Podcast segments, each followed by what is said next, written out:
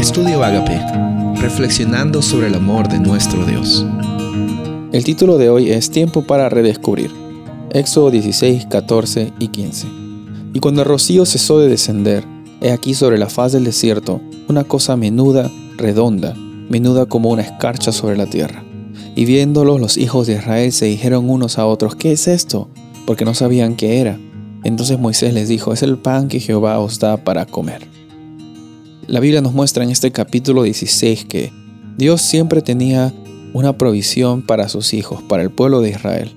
Lo más probable es que el pueblo de Israel, habiendo vivido por mucho tiempo bajo el yugo de los egipcios, se habían olvidado realmente quién era el Dios Jehová, quizás por las influencias de los egipcios, quizás por los dioses, también por el tiempo que había sucedido y algunos quizás porque no veían la libertad de los egipcios, decidieron abandonar las creencias en Jehová. Jehová siempre ha sido bueno con nosotros y también lo fue con el pueblo de los israelitas, porque les hizo saber de que Él es la persona que los iba a liberar, la persona que los iba a sostener, que los iba a redimir, a salvar. Ese mismo Jehová que estuvo presente en la vida de los israelitas, también está presente en nuestra vida.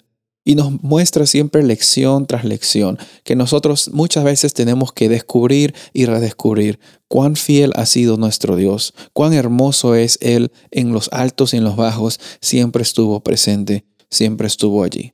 Y en Éxodo 16 vemos de que Él muestra su provisión, nuestro Dios Jehová muestra su provisión al mandar ese pan del cielo que cada día los israelitas tenían que recoger en la primera hora de la mañana. Las rutinas de la mañana son rutinas muy necesarias para tener un tipo de estabilidad en nuestra vida en el día a día. Pero había algo interesante.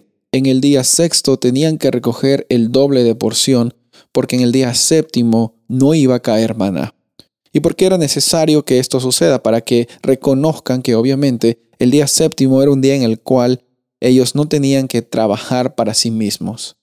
Lo hermoso de esta historia es que ellos ni siquiera tenían que hacer algo, Dios les daba la provisión y Dios les daba la oportunidad para que ellos descansen.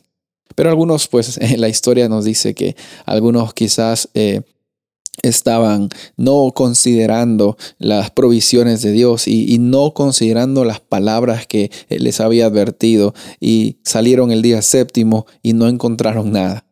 Pues eh, Dios es un Dios consistente a sus, a sus leyes, es un Dios consistente a sus mandatos, pero por sobre todas las cosas, Dios es un maestro.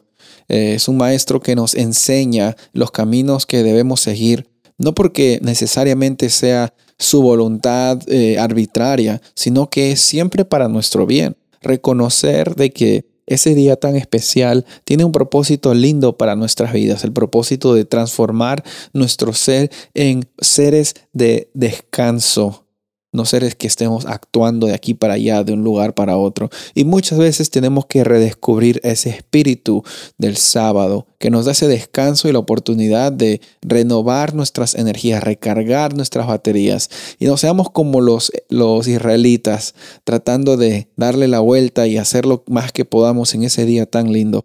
Disfrutemos del descanso que Dios nos da.